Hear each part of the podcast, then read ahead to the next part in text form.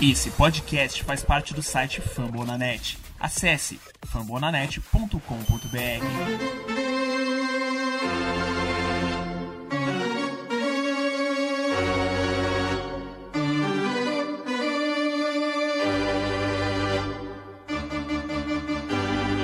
It's time for Dodger Baseball.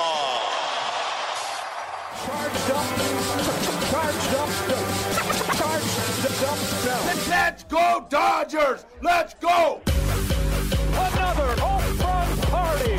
They, they just keep coming at you.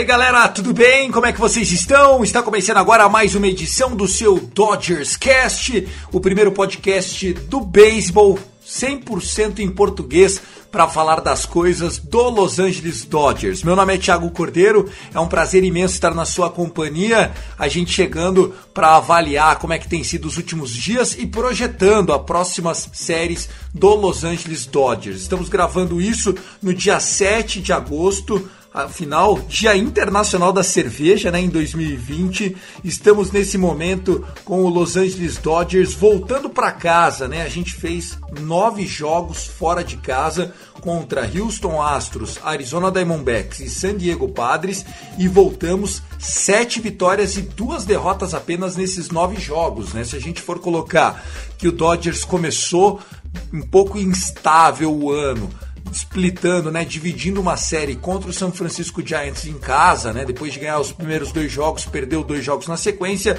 o Dodgers volta a ter um bom momento no campeonato e a gente apenas não é o líder da divisão porque o Colorado Rockies começou bem demais.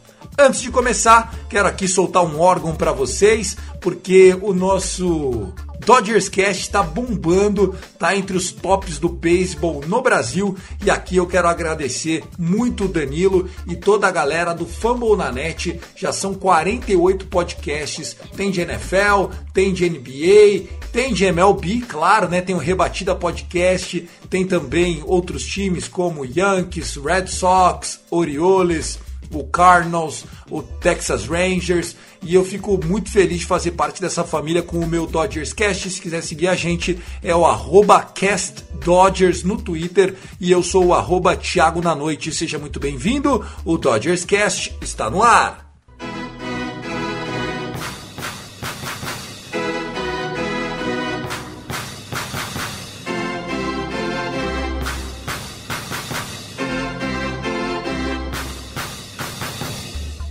Bom, pessoal, muitos destaques, né? A gente teve uma semana com jogos basicamente todos os dias, o Dodgers, é, enfim, atravessando ali a parte mais extensa do seu calendário fora de casa. A gente começou vencendo dois jogos em Houston, depois ganhamos contra o Arizona primeiro jogo, depois perdemos um jogo. O pessoal ficou meio assim, vai começar a dropar jogo bobo, mas não, seguimos vencendo em Arizona e só fomos perder um jogo da série contra o San Diego Padres.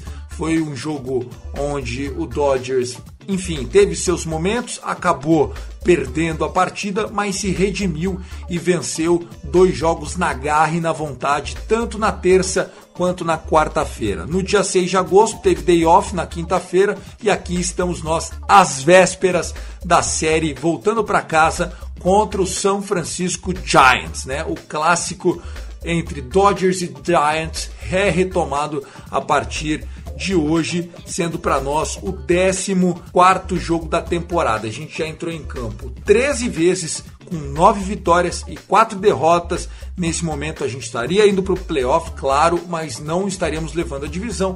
Isso porque o Colorado Rocks, como eu falei, está bem demais, está surpreendendo, está jogando bem, os arremessadores estão mandando bem, os rebatedores estão mandando bem. E olha que o Arenado nem está fazendo tanta coisa. É mais mesmo o conjunto do Colorado Rocks que tá mandando muito e a gente vai acompanhar esse time, esse duelo entre Dodgers e Colorado não vai ser agora, mas a gente já tá na expectativa para enfrentar os caras nesse confronto direto. Falando do nosso Dodgers, a única notícia não tão positiva que a gente tem até agora é com relação ao Mookie Betts. O Mookie Betts eh, ainda não foi confirmada a line-up do jogo de hoje à noite, mas a expectativa é que ele já está há três jogos sem atuar, não joga desde domingo, né?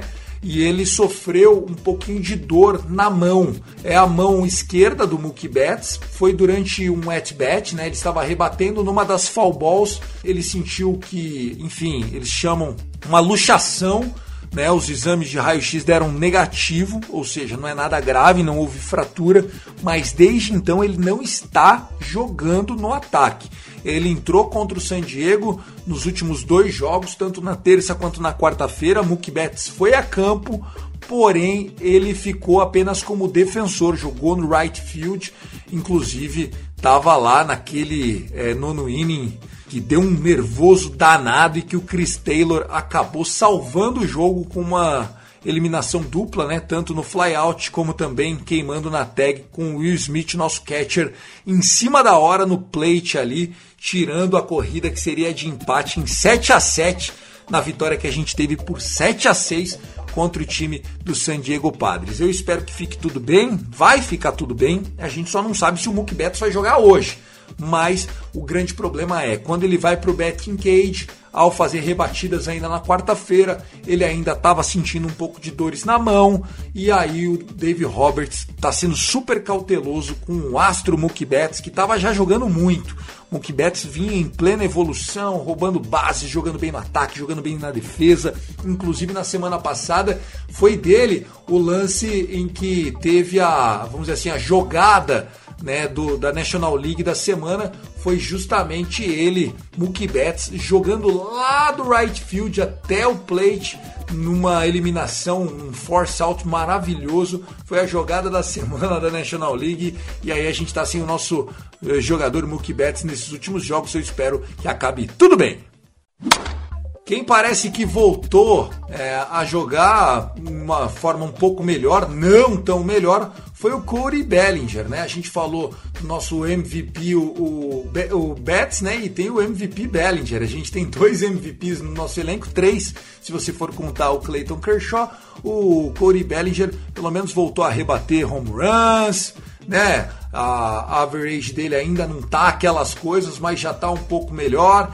Então a gente fica é, na esperança de que a melhor forma seja retomada por conta é, desse mau momento que viveu o Cody Bellinger, principalmente nos 10 primeiros jogos do ano. Quem acordou para a vida foi Jock Peterson, isso mesmo, nosso left field, o Jock Pop, Jock Peterson, nos últimos jogos ele rebateu três home runs, sendo que no último jogo agora do 7 a 6 ele meteu dois home runs com cinco RBIs e aí fica essa expectativa, né, cara? Jock Peterson contra destros arremessando, ele é um leão. Ele é uma besta enjaulada, com ódio, com raiva, com garra. Mas quando pega um canhoto, meu amigo, fica caçando borboleta. Não dá para entender o que acontece com Jock Peterson. E não é de hoje, né? O ano passado, ele foi o primeiro jogador da história da Major League Baseball a rebater mais de 30 home runs no ano sendo nenhum contra arremessadores canhotos. Nunca na história do beisebol um jogador rebateu mais de 30 home runs no ano sem ter rebatido um único home run em jogador canhoto. Ele só rebate destro. Ele é canhoto, lógico. Normalmente o canhoto vai melhor contra destro e destro vai melhor contra canhoto. Normalmente é assim, difícil não ser assim. Porém, Jock Pearson é horroroso contra canhotos. Como a gente pegou uma trinca aí de arremessadores destros no jogo contra o San Diego Padres, ha, lá deu ele, Jock Pop. A gente gosta disso, do Jock Peterson raivoso, fazendo aquele swing curto com um bat flip nojento, que ele rebate quando ele vê que vai ser home run, ele já até dá aquela largadinha no taco dele, ele não tem vergonha não, ele vai para cima mesmo e a gente gosta, a galera gosta. Então o destaque pra gente desses últimos dias tem sido ele, Jock Pop, o Jock Peterson. Pessoal, quero continuar destacando aqui eh, coisas positivas do nosso Los Angeles Dodgers. Né? Primeiro vamos falar de coisa boa, né, meu? Quero destacar aqui Dustin May, ele que foi minha aposta de Hook of the Year, pela primeira vez conseguiu passar do quinto inning esse ano, né? E já teve oito strikeouts no último confronto. É uma partida que foi dura, que o Dodgers acabou vencendo de virada. Ele disputou contra o Dinelson Lamé, né? Um cara que estava metendo até um no-hitter na gente até o sexto inning, se complicou. O Lamé meteu um hit by pitch do, no Justin Turner, depois, enfim, tomou uma single do Corey Bellinger, depois já tomou uma dupla do Corey Seager, Seager que está voando, e a gente vai falar ele daqui a pouco numa estatística bem legal, mas o que eu quero destacar é que Dustin May tá mandando demais. O Dustin May é um jovem talento, né? E como eu falei, a minha aposta para Hulk do ano é no, no Dustin May e eu tô nessa expectativa de ele fazer cada vez mais bonito, porque olha, o rapaz tem talento, mandando bolas a 99, 98 milhas por hora, umas cutters muito fortes. Então a gente está é, em vias de ver um futuro ace. Pode parecer até exagero de minha parte, mas olha, quem disser que o Justin May não tem talento para ser um ace, eu não sei o que esse cara tá pensando da vida, sinceramente porque ele é uma besta enjaulada com ódio também. Justin May, ele é muito forte, ele é um cara que ele tem uma mecânica toda diferente, porém ele sabe eliminar rebatedores. Ele não tem medo de ninguém, ele vai para cima e a gente fica muito feliz de ter esse cara no nosso elenco. Quem também está mostrando todo o seu valor e todo o seu talento é o Ross Stripling. Sim, o Ross Stripling, ele não é sexy, eu diria até que é um dos caras mais underrated, né? Um dos caras mais subvalorizados do beisebol. Ele já foi All-Star há dois anos atrás e olha, tá fazendo uma temporada maravilhosa. Estou muito feliz com a, a, performance do Ross Stripling. Ele tem vencido jogos, tem jogado sério, tem mostrado que realmente ele merece mais respeito e muitas vezes falta esse respeito com o Ross Stripling. Tanto é que ele não era nem citado, gente. Para você ter noção, o Ross Stripling ele não estava nem entre os cotados para nossa rotação. Ele só ganhou uma oportunidade quando ele teve a chance com o David Price dizendo que não ia jogar. A gente fica muito feliz de ver o Ross Stripling é, fazendo das suas. Ele venceu o seu jogo, foi o segundo da temporada, jogando em casa e depois venceu de novo contra o Arizona Diamondbacks e contra o San Diego Padres agora teve mais uma vitória, apesar de tomar quatro corridas, teve mais uma vitória o Ross Stripling. Vamos respeitar esse destro Ross Stripling, que sempre que precisou da sempre que a gente precisou dele, ele estava lá para ajudar, seja como reliever, long reliever, spot starter, agora starter. Tá aí, Ross Stripling, um cara que trabalha firme aqui pro nosso Los Angeles Dodgers.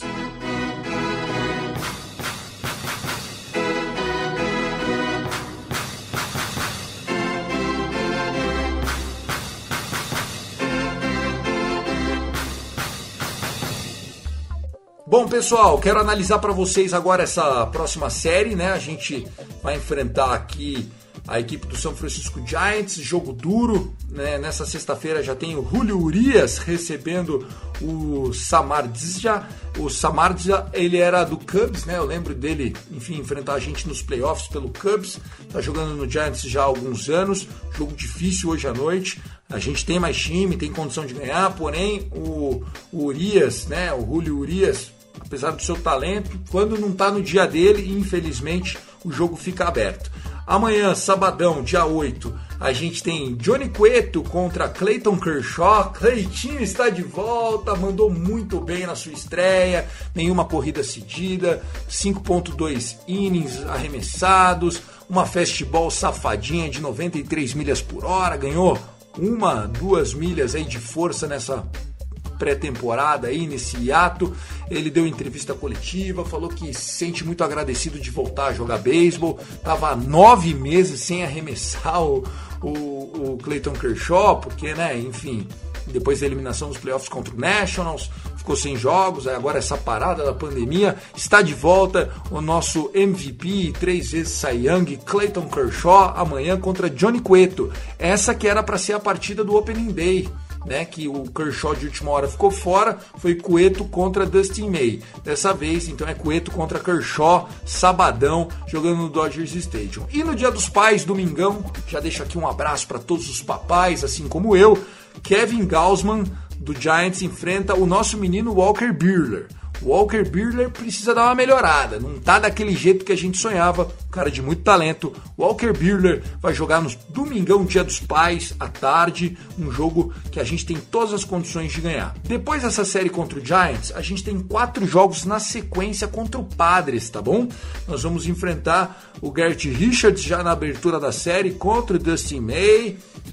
E depois o Padres ainda não anunciou quem que vem para o jogo, a gente sabe que é o Ross Stripling que vai ser na sequência já na terça-feira. Eu espero que até lá a gente já tenha um novo Dodgers Cast, atualiza vocês e fica tudo tranquilo. Chegou aquele momento que eu não gosto, mas que eu tenho que fazer, é o momento da cornetada. Cornetada! Bom, a corneta tá tocando, né, cara? Max Muncy, Max Muncy a fucking Mancy. Cadê você, Max Mancy? Cadê meu Mad Max? Cadê o Mad Max? Por onde anda Mad Max Mancy? Ei, Mancy, tá aí? Ei, Mancy, vamos acordar! Acorda, Mancy! Pelo amor de Deus, hein, gente? Cadê aquele canhoto maravilhoso? Max Mancy, meu amigo, você não está merecendo. Você é o nosso melhor segunda base, você tem que jogar. Você é um cara que a gente confia mas ver você na line-up lá em cima, primeiro, lead off, segundo, pô, isso é lugar de gente grande. A gente precisa de, de mais, a gente precisa de mais. Mais average, mais on base, mais slugger. Pelo amor de Deus, a gente sabe que você consegue tirar uns home runs da cartola, mesmo contra canhotos, você que é um canhotinho. Precisamos de você, hein, Max Muncy? A cornetada vai para Max Muncy hoje.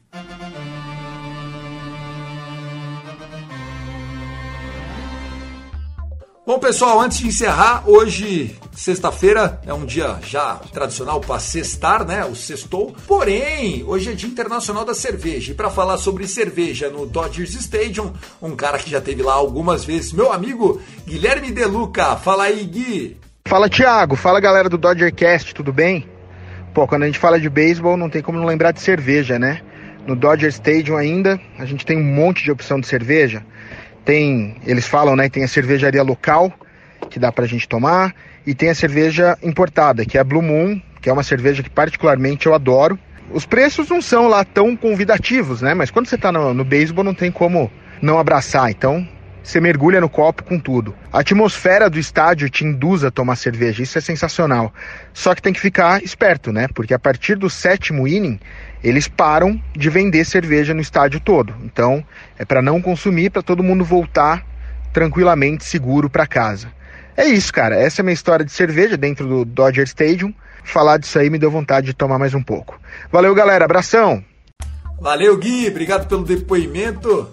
É isso, né, gente? O clima do beisebol são muitas horas, estádio aberto, calor, Los Angeles, breja. O problema é que, hum, meu amigo, pagar muitas vezes 8, 9, 10, 12 dólares por copo de cerveja, a brincadeira sai cara. Se você for pôr o dólar a 5,50, 10 dólares dá 55 pau. Se você tomar 5 cervejinhas, 275 conto pro show.